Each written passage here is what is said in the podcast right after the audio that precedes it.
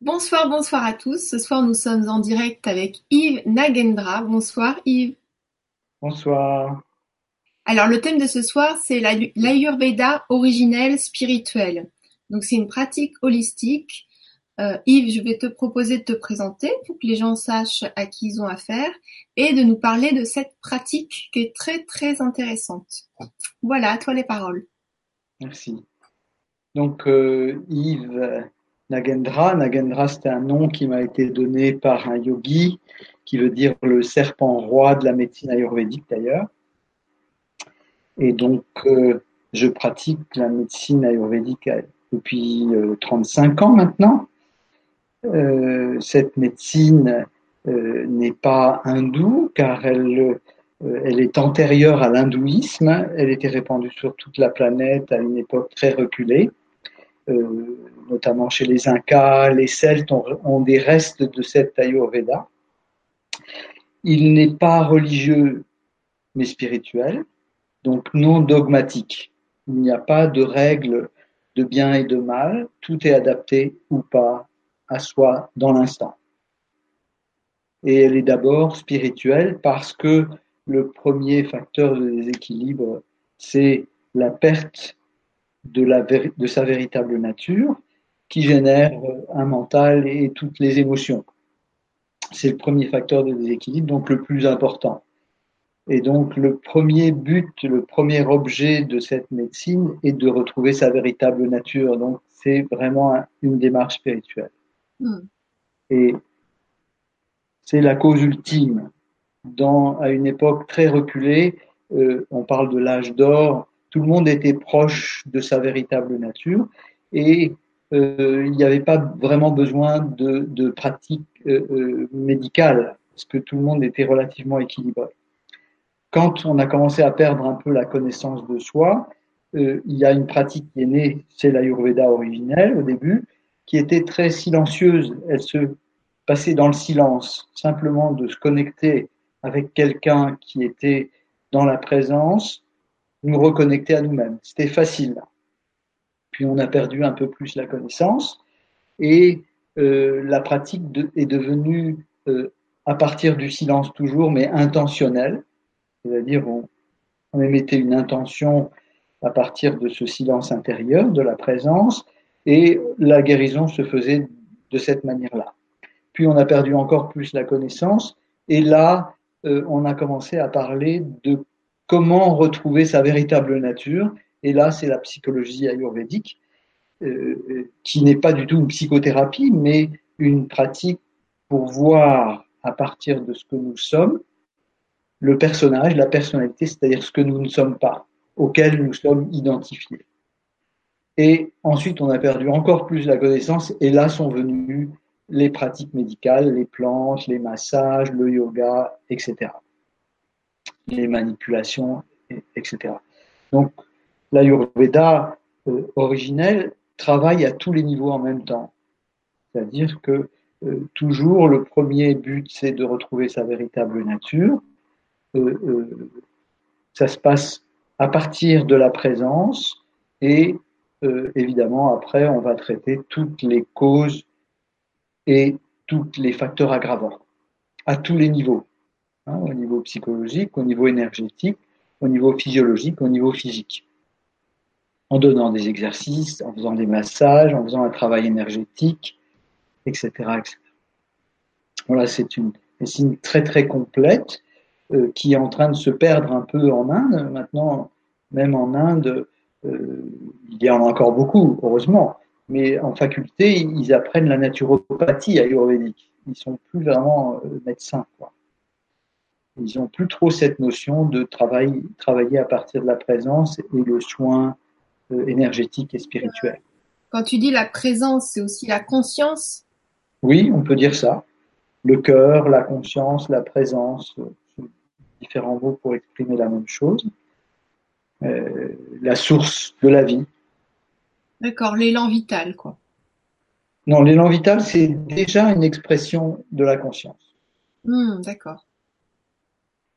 Et donc, cette médecine n'est pas très répandue parce que euh, évidemment, ce qu'on connaît, c'est la médecine hindoue, avec ses dogmes et ses notions de bien et de mal, de ce qu'il faut faire, pas faire, être végétarien, pas végétarien, etc., etc. Donc, il n'y a pas de dogme religieux, il n'y a pas non plus de déité comme dans l'hindouisme avec tous les bons dieux, euh, Shiva, machin, etc. Il n'y a pas ça. Il y a juste les éléments, les énergies premières qui sont constitutives de l'univers, les trois éléments, euh, euh, l'air, le feu et l'eau. Euh, et donc on pourrait parler de ça, de, de la création de l'univers. Pour comprendre ces trois éléments, on dit le créateur, Dieu seul sait pourquoi, a besoin de s'auto-créer. Et pour s'auto-créer, il va créer l'espace, parce qu'au départ, il n'y a rien, en, en apparence en tout cas. Dans l'espace, il va naître une intention, et cette intention, c'est l'air, c'est un mouvement, un mouvement d'énergie. Le premier élément, l'air, qui, ne rencontrant aucun obstacle, va s'accélérer de manière exponentielle et va finir par produire un échauffement. Il va être le deuxième élément, le feu, et ce n'est pas, pas des déités comme on nous dit dans l'hindouisme.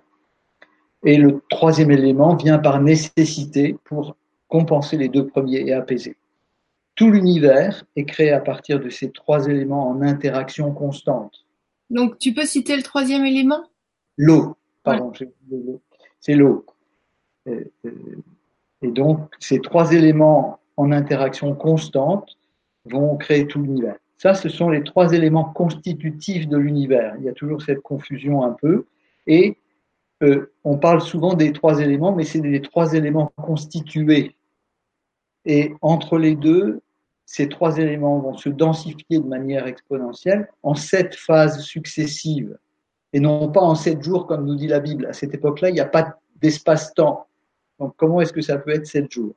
Donc c'est en sept phases successives qui donnent sept vibrations particulières, sept fréquences vibratoires, qui vont donner les sept couleurs, les sept mondes, euh, les sept jours, etc., etc. Les sept notes de musique. C'est les lois, la loi de l'univers. Tout est créé à partir de là. En interaction constante, il y a toujours création. Toujours, toujours, toujours. Le monde que nous voyons avec les yeux, euh, euh, c'est le dernier monde, le monde constitué.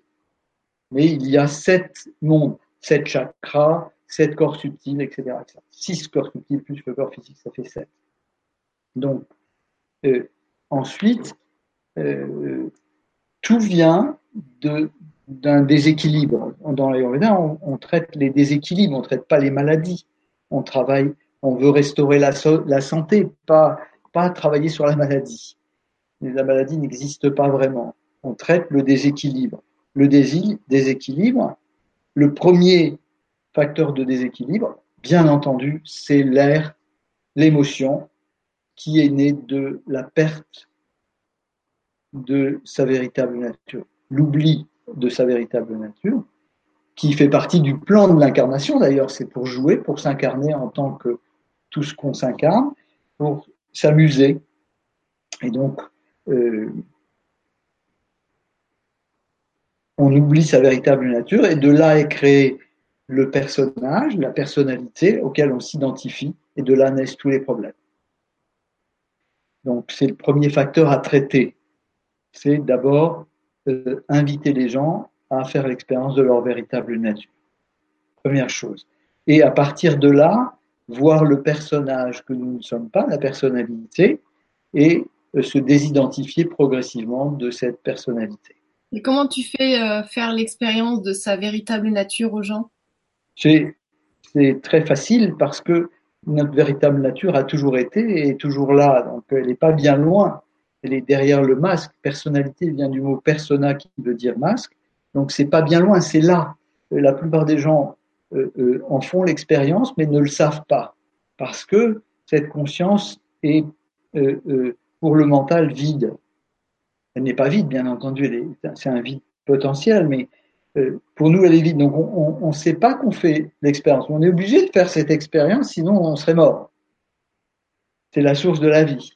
Donc, c'est pas très difficile si on, peut euh, retourner la conscience vers elle-même, c'est très facile et on peut faire l'expérience de sa véritable nature. il faut juste la décrire un petit peu, on ne peut pas vraiment la décrire, mais la circonscrire et les gens vont le reconnaître naturellement. Ça, c'est, alors on peut utiliser des moyens comme la méditation ou la conscience du corps ou quelque chose qui détend un peu pour pas être trop identifié dans le mental. Et l'expérience est naturelle. Pardon? De la de relaxation, de la sophrologie, des choses comme ça Peu importe comment ce qu'on fait, l'important c'est de se reconnecter avec sa nature. Cette conscience qui perçoit euh, euh, sans jamais juger. Sa première expression est la bienveillance et il n'y a jamais de jugement dans cette perception.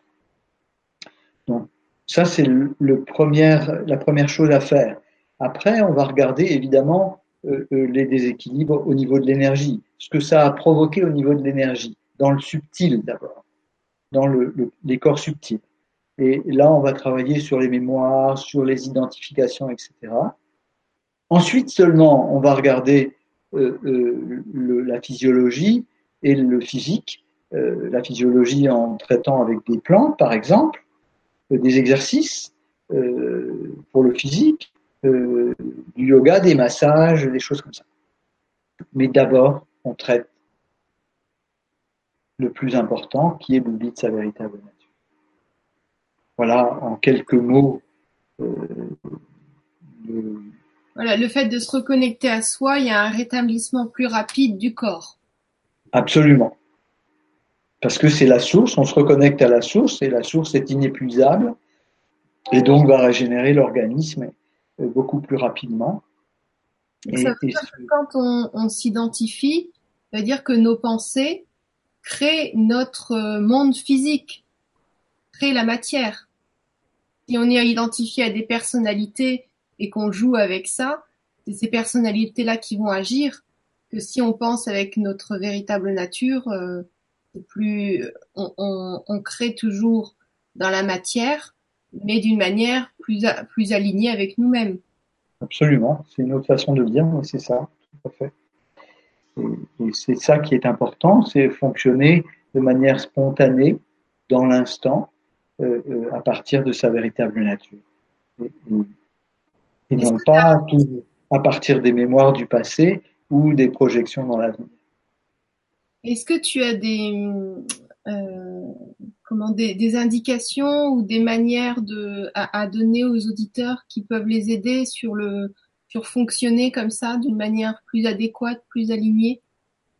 Euh, En quelques mots, c'est un peu difficile. Il y a une pratique, mais ça demanderait un développement euh, plus important de comprendre comment on, oublie sa véritable nature. Il faut d'abord comprendre comment on l'oublie pour pouvoir après euh, euh, comprendre comment se désidentifier. Comment on s'identifie d'abord Tout se fait à partir de la peur. la peur, au départ, est une bonne peur, c'est l'instinct de survie de l'espèce. Elle est nécessaire et à, l'être, à l'humain. Et très vite, elle devient émotionnelle, et c'est ça qui va créer le, le, le mental. Parce que euh, on, va dire que euh, le, bébé, il a peur, il a besoin d'être rassuré et il va toujours associer tous les éléments d'une situation quand il est rassuré à quelque chose de positif, quand il n'est pas rassuré à quelque chose de négatif. Et ce qu'on appelle dans l'Ayurveda la naissance de la dualité, il sépare le monde en deux. Il donne une valeur aux choses qu'elles n'ont pas. Hein, je prends toujours l'exemple suivant le samedi soir, quand les parents se lâchent après une semaine de travail, boivent un petit coup et ont l'alcool heureux. Et tous les samedis, c'est comme ça que ça se passe. Ils chantent, ils se font des bisous. Le bébé associe l'alcool naturellement, il sent l'odeur d'alcool, à quelque chose de joyeux. Plus tard, il va faire une religion de l'apéro. Il va toujours être content à l'heure de l'apéro. Il ne sait pas pourquoi, mais euh, c'est comme ça. Et si c'est le contraire, c'est-à-dire à chaque fois qu'il picole, les parents euh, euh, s'engueulent, il va associer cela, l'alcool à quelque chose de négatif, et il va rentrer dans la secte des gens un peu coincés du cul, pour parler français. D'accord, donc c'est comme ça que les croyances on a décidé, parce que c'est à un moment donné, on a décidé que ça se passait comme ça nous-mêmes, personne ne nous l'a mis dans notre tête, hein, on l'a décidé. Et ben c'est comme ça que notre vie tourne autour des croyances aberrées. C'est-à-dire qu'on fonctionne en fonction de quelque chose qui n'est pas forcément la réalité par rapport à ce qu'on vit actuellement dans une situation donnée. Absolument. On ne voit pas la réalité telle qu'elle est, on la voit à travers nos croyances, nos concepts, nos idées préconçues, par ordre d'importance. Les croyances, il n'y en a pas tellement, il y a pas mal de concepts et il y a beaucoup d'idées préconçues. Donc l'idée, c'est de se détacher de ces quelques croyances qui dirigent notre vie, qui ont créé des, qui ont créé des, créé des tas ou des chaînes. Mais finalement, si on remonte, c'est tous plus ou moins les événements avec quelques croyances, quoi. Absolument, absolument. Se détacher, pour se détacher, il faut les voir. Les voir à partir de ce que nous sommes vraiment, du cœur, on pourrait dire, de la conscience. Et, et c'est comme ça qu'on prend un recul par rapport à ça et on voit, on peut voir euh, ce qui est juste et, pas juste. Et là, on va voir la réalité telle qu'elle est, ne plus lui imposer euh, euh, sur cette réalité notre euh, façon de la voir, notre concept. Donc, imaginons, euh, par exemple, si je reprends ton exemple, moi, je me dis que j'aime bien l'apéro et je me réjouis à chaque fois. Et un jour, je me pose cette question-là et j'ai envie de remonter. Donc, le fait de remonter, euh, s'il y a possibilité de remonter à la source d'une manière ou d'une autre, et de regarder l'événement, ah oui, euh, je voyais des gens joyeux autour de moi, mes parents, euh, boire l'alcool et, et, donc être joyeux, et eh ben c'est ça. Et donc ça me fait une prise de conscience. Et là, je lâche la croyance d'un coup parce que je la vois. C'est ça, C'est une possibilité, mais c'est psychothérapeutique. Et, on n'est pas obligé de savoir d'où vient euh, cette croyance. Il suffit de la voir à partir de la conscience et naturellement, elle se dissout. Quand elle est vue, vraiment vue à partir de soi, elle se dissout. Il n'y a pas besoin d'avoir l'origine. Hein, sinon, c'est un travail thérapeutique. Si l'origine vient naturellement, elle, elle, vient des fois, mais pareil, c'est vu et simplement il y a des identifications. D'accord, donc finalement... Ça ne veut pas dire qu'on va plus boire l'apéro, mais euh, c'est possible qu'on continue à boire l'apéro. Oui, mais d'une manière euh, pas aberrée, c'est-à-dire d'une manière consciente. Voilà, d'une manière consciente et pas systématique. Voilà. Donc ça enlève finalement euh, toutes les notre manière de nous, de nous diriger d'une manière complètement aberrée et, et, ça peut enlever des situations qui nous portent, qui nous créent des problèmes. Quoi. Absolument. Donc euh, bah là, merci pour, pour ta réponse par rapport à l'exemple qui suffit de euh, qui, qui on n'est pas obligé de, de, voir la situation du moment qu'on a la croyance. On n'a pas on n'est pas obligé d'avoir la source. Non, on n'est pas obligé. Question pour toi? L'important, c'est pas de voir la source, mais d'être à la source. Oui.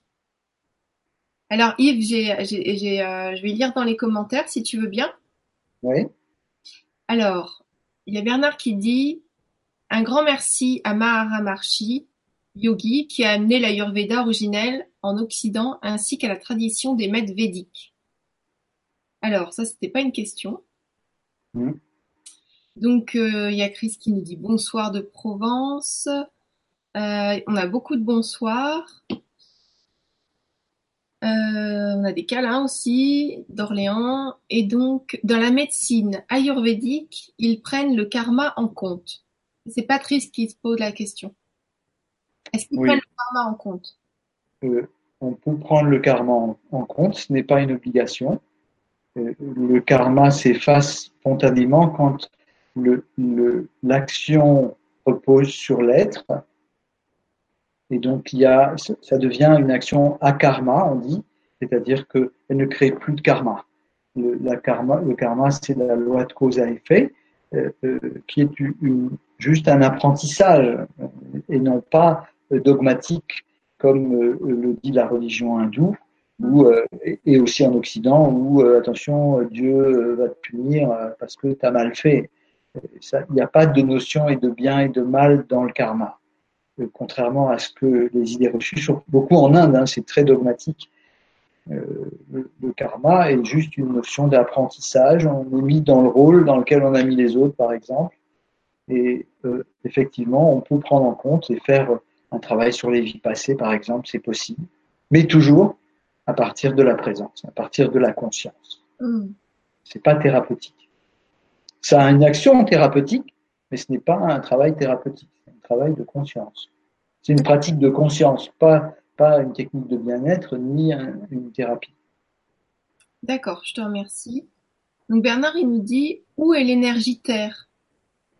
Alors, l'énergie Terre est un élément constitué, pas constitutif. Les trois éléments sont les trois éléments de base. La Terre est un élément constitué, d'accord, qui est constitué de feu et d'eau. Car le feu et l'eau ne peuvent pas se mélanger, ils vont se mélanger dans la Terre. Et l'élément, la Terre est un élément constitué, pas constitutif. Hmm, d'accord, merci. Alors Chris qui nous dit, très vrai, cela est lié à une mémoire olfactive. Donc on a différentes perceptions différentes perceptions. Et euh, mmh. donc, euh, ben, on peut se rappeler des choses par différentes, euh, par la vue, le toucher, l'odorat. Tous les sens. Voilà, par tous les sens. Alors, Jenny qui nous dit Bonjour à tous, je vous rejoins, d'accord, pour la première fois. Alors, ça, c'était les questions qu'on a pour le moment. Voilà, si vous avez d'autres questions, n'hésitez pas, je regarde juste le forum. Ok, donc euh, là on n'a pas d'autres questions. Euh, est-ce que tu peux aussi nous dire ce que tu ce que tu fais exactement? Parce que je sais que tu donnes des consultations, il y a des stages, il y a des voyages aussi. Qu'est-ce qui se mm. passe lors des stages et des et des voyages? Est-ce qu'il y a des formations Est-ce qu'il y a Je fais des consultations euh, en direct ou, ou par Skype d'ailleurs, ça pose pas de problème. Il n'y a pas d'espace-temps, donc l'énergie on peut traiter à distance n'importe quel que soit l'endroit où est la personne. Euh, ça, c'est une chose, où je fais tout ce que j'ai dit avant. Et puis, il y a des, euh, des stages, des cours, des formations euh, à l'Ayurveda, aux pratiques subtiles de l'Ayurveda. on apprend à poser les mains, un peu comme le Reiki, mais c'est beaucoup plus élaboré que le Reiki. Euh, il y a une formation de prof de yoga, euh, c'est un yoga aussi particulier euh, qui s'appelle Kripalu Yoga. C'est un yoga plus en mouvement, plus créatif, plus adapté aux occidentaux, même si ça a été fait par un yogi indien, mais plus adapté aux occidentaux, un peu plus en mouvement, dont la finalité est une méditation en mouvement. Mais dans toutes les formations que je fais, évidemment, on apprend les lois de base de l'Ayurveda quel que soit. Les lois de base, tu peux nous citer, par exemple, dans tes cours, quelles sont les trames, qu'est-ce qu'on va étudier exactement? On va étudier les lois de base de l'Ayurveda. Euh, euh, ce qui est important, c'est les lois de base, pas euh, des listes de, choses à faire et ne pas faire comme on fait souvent dans l'Ayurveda. la compréhension des lois de base permet après d'adapter à toutes les situations. Car les lois sont vraies en tout temps, en tout lieu. Et donc, quand on connaît les lois de base euh, de l'Ayurveda, on peut s'adapter à toutes les situations. Prenons un exemple. Un jour, j'avais un ami qui jouait de la guitare et il voulait composer une chanson pour sa bien-aimée euh, dont c'était l'anniversaire. Et il était, il n'arrivait pas, il n'arrivait pas à faire ce qu'il voulait. Et donc, euh, j'arrive et puis je le vois s'énerver avec sa guitare. Je lui dis qu'est-ce qui t'arrive? Il me dit j'arrive pas à lui dire ce que je veux lui dire avec euh, ce que je suis en train de créer. Et je lui dis ben euh, alors cite-moi les notes que tu joues là et etc. etc. Mais il me dit mais je savais pas que tu étais musicien. Je dis je suis pas musicien. Alors il me dit mais qu'est-ce que tu vas faire avec les notes si tu n'es pas musicien? Je dis donne-les-moi. Et puis il m'a donné les notes, le rythme, etc. Et selon l'Ayurveda, euh, euh, il y a toujours les sept euh, tempéraments, les sept couleurs, les sept notes de musique et tout. J'ai pu voir dans son morceau de musique ce qui manquait. Et je lui ai dit, sans connaître la musique. Et il essaye, il me dit, mais c'est tout à fait ça. Comment ça, comment c'est possible? Tu n'es pas musicien et tu me donnes des conseils sur la musique. Et ben, je lui dis, c'est l'Ayurveda. On peut s'adapter à toutes les situations quiconque euh, aurait intérêt à connaître les, les, les sept tempéraments, les sept euh, vibrations, les sept fréquences vibratoires, et on peut s'adapter à toutes les situations. Donc c'est intéressant ce que tu dis. Dans ce que tu dis, c'est l'éducation. Euh, si on n'est pas éduqué sur les lois de base, c'est-à-dire les lois universelles, c'est exactement ce que tu proposes. Euh, quand on est éduqué, par exemple, moi je suis éduquée et j'ai beaucoup plus de conscience maintenant. J'ai beaucoup plus de compréhension de, je, je comprends plus l'univers, l'espace, l'énergie. Et quand on a cette éducation-là, c'est beaucoup plus facile d'avoir accès à la conscience et de balayer euh, ce qui nous pose problème dans la vie pour retracer ce qui est évident, c'est quand on est éduqué, c'est comme quand on apprend à conduire, on a besoin au début d'un professeur et ensuite on peut évoluer seul. Je crois qu'on avait déjà abordé le sujet ensemble, il me semble. Alors l'éducation, c'est une chose, euh, euh, tout dépend de comment elle est transmise. Si elle est transmise que de manière intellectuelle, elle est vide. Oui, il faut l'intégrer dans le corps et, il faut qu'elle soit donnée à partir de la conscience. On, doit avoir l'expérience de ce qu'on avance, d'une part, et l'autre doit, tu as dit intégrer, mais ça veut dire l'intégrer, ça veut dire se connecter à lui-même pour vérifier que, en fait, il sait déjà euh, euh, euh ce, qui, ce, qui, est transmis à, à ce moment-là. Ça révèle sa, sa, connaissance, sa, sa propre connaissance. Euh, oui, c'est de faire l'expérience que ce que je voulais dire, c'est qu'on avait déjà parlé du fait d'avoir quelqu'un qui nous transmet, parce que bien sûr, nous, on a tout le savoir à l'intérieur de nous, mais parfois, on a oublié des morceaux, voire euh, beaucoup de morceaux. Et petit à petit, quand on nous rappelle des choses, bah, ça, le pulse prend un peu plus forme, plus mm. d'expérience, parce qu'on le vit, on, on l'apprend, ou on le, on, on, pas on l'apprend, mais on le, on, ça revient à la surface on fait l'expérience, puis après, on continue comme ça. Oui, tout à fait. Donc euh, voilà, ça c'est ce que tu proposes. Et euh, il y a Lucille qui dit, pouvez-vous nous dire quelles sont les lois de base? Ah, les lois de base, c'est toujours, tout est mathématique. Et, donc tout apparaît du zéro, de la conscience, euh, apparaît le, le 1, le premier élément, le 2, le 3. Après, le 3, les trois éléments de base euh, euh, vont donner 7. Ils se, ils se densifient en sept phases successives et après ils vont donner sept tempéraments, sept euh, couleurs, sept notes de musique, etc. Et il n'y a pas que trois éléments, pas que trois tempéraments. Souvent c'est oublié, on, on connaît que trois. Euh, alors qu'il y en a sept. Il y a trois éléments, trois tempéraments qui sont à dominante d'un élément et euh, quatre autres qui sont à dominante de deux éléments. Ça donne sept tempéraments.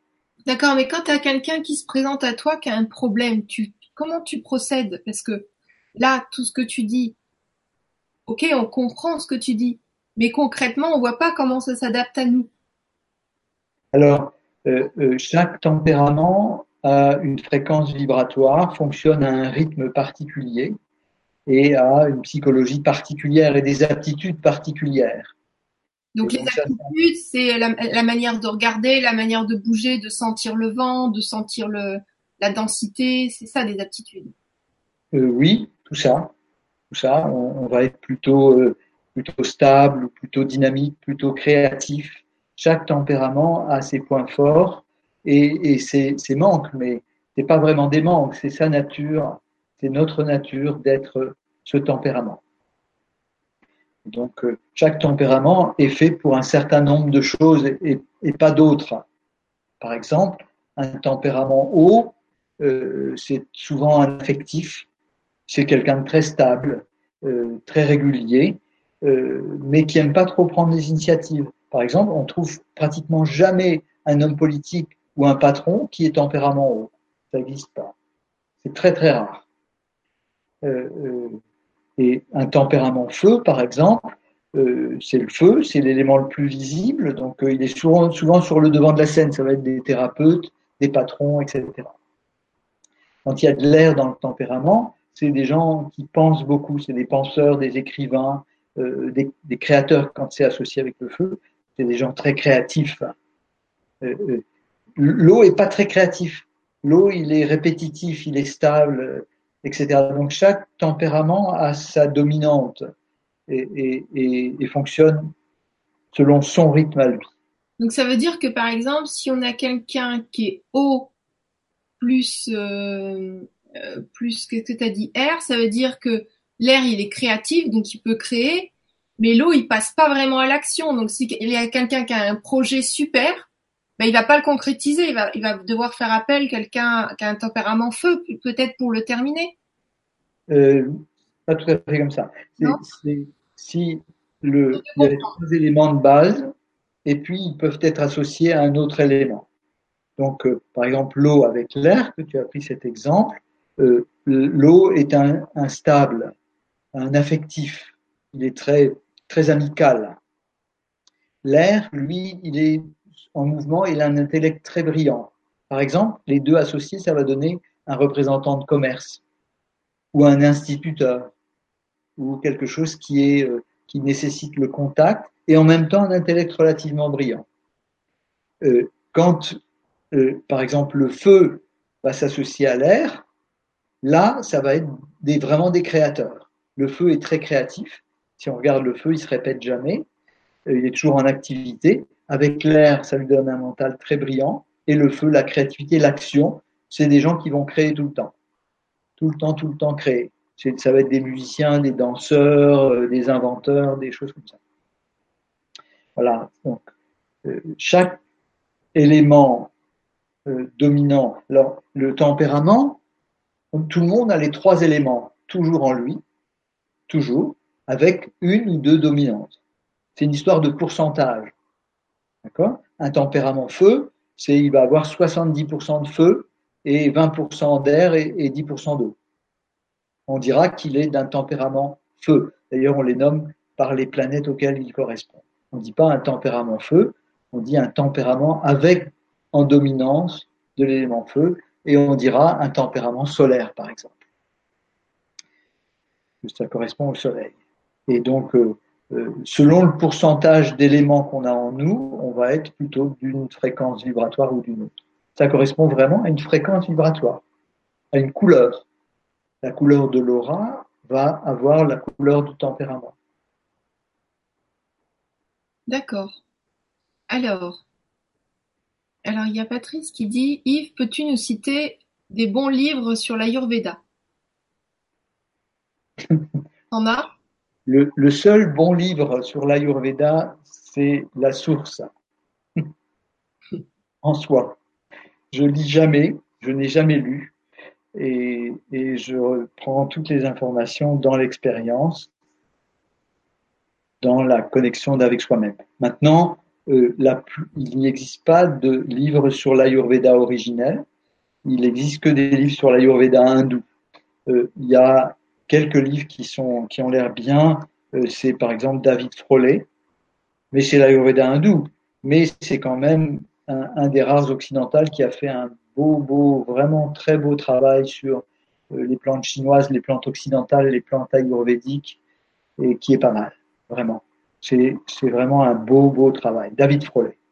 C'est un des seuls que, que je pourrais dire, il y a vraiment du concret. Sinon, beaucoup sont très vulgarisés, ce qui est, ce qui est nécessaire, parce que pour commencer, c'est bien d'avoir un, un, quelque chose qui est simple. Mais David Frolet a fait vraiment un très, très, très, très beau travail. Et quelques autres, mais je me souviens plus leur nom parce que moi, je lis jamais. D'accord. Alors, merci pour la réponse. Euh, Patrice, Yves, peux-tu nous parler des doshas Alors, je sais pas si je le prononce bien. Tu sais ce que c'est? Oui. Les doshas, c'est des tempéraments. Moi, j'emploie très peu de, termes ayurvédiques car on est français. L'ayurveda doit être local. Hein. On, s'adapte à l'endroit euh, euh, où on est. Donc, euh, comme on est en France, je parle français. Je prends pas de mots sanscrits, très peu quelques-uns comme ça.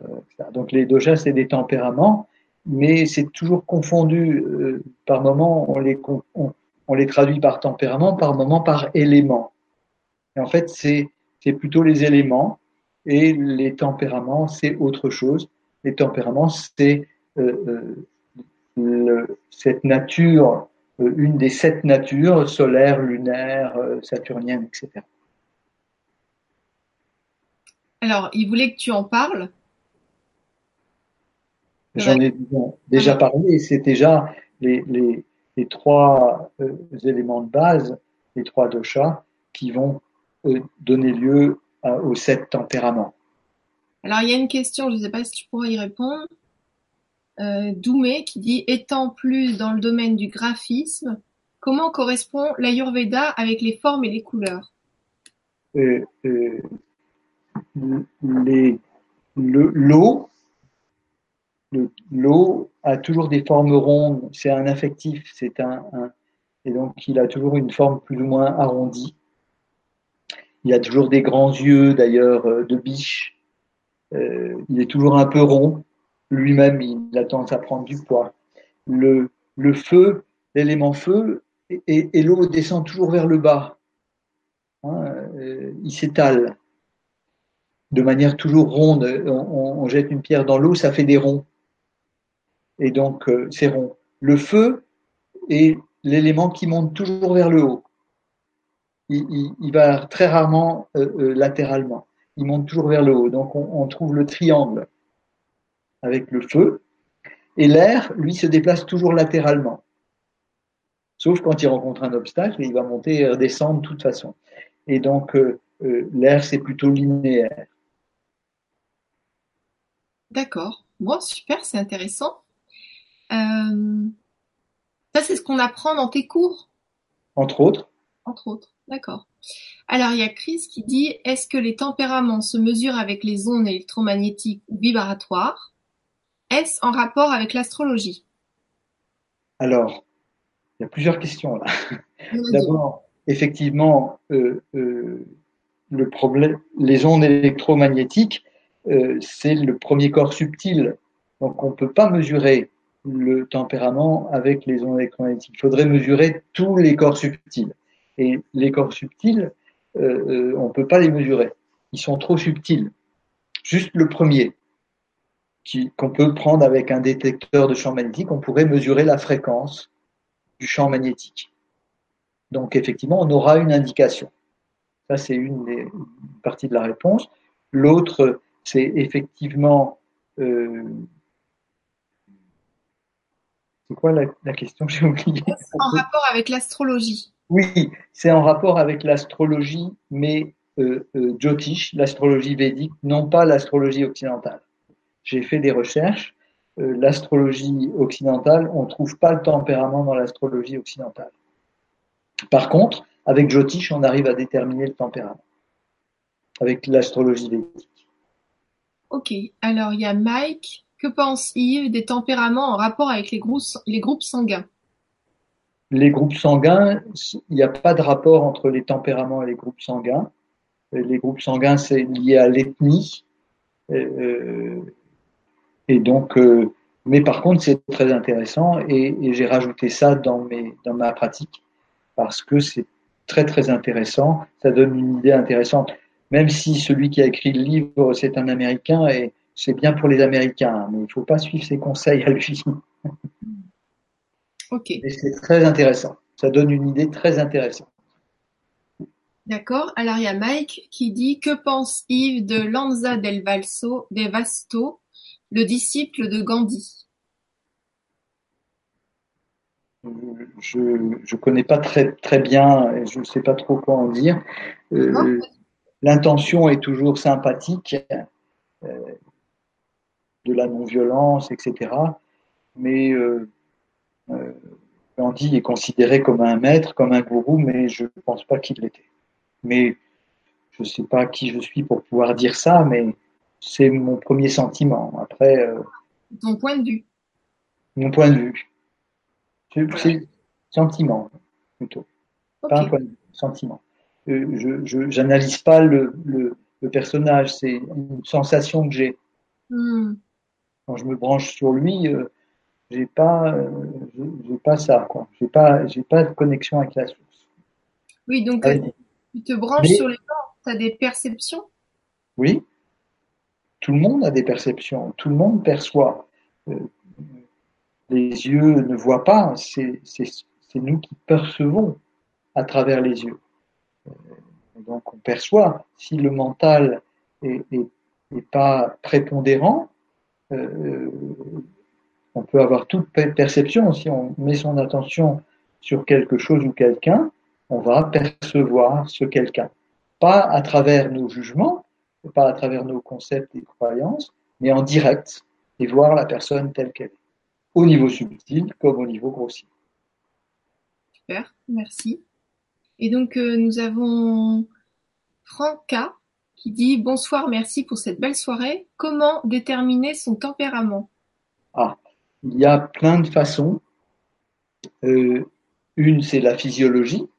On va regarder la physiologie. Euh, l'eau, par exemple, a des os assez conséquents. Il est toujours un peu rond, assez harmonieux. Euh, le feu, il est plus des os moyens, il est plus tonique. On dit qu'il a un corps un peu athlétique. Et l'air, il a un corps, il a des os très fins, il est très flué par exemple, au niveau physiologique. Mais après, on regarde la dynamique. Encore une fois, l'eau, il est très lent, très harmonieux. Le feu, il est très vif. Et l'air est très euh, euh, rapide et très instable et très imprévisible dans sa dynamique. Euh, après, on peut prendre l'époux.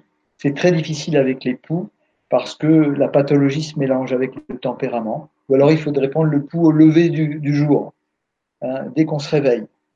C'est un peu compliqué.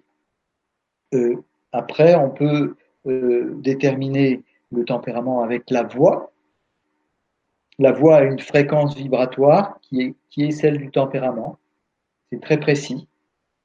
Euh, on peut voir le tempérament avec les yeux. On peut sentir la fréquence vibratoire des gens. Et en dernier, on peut voir l'aura.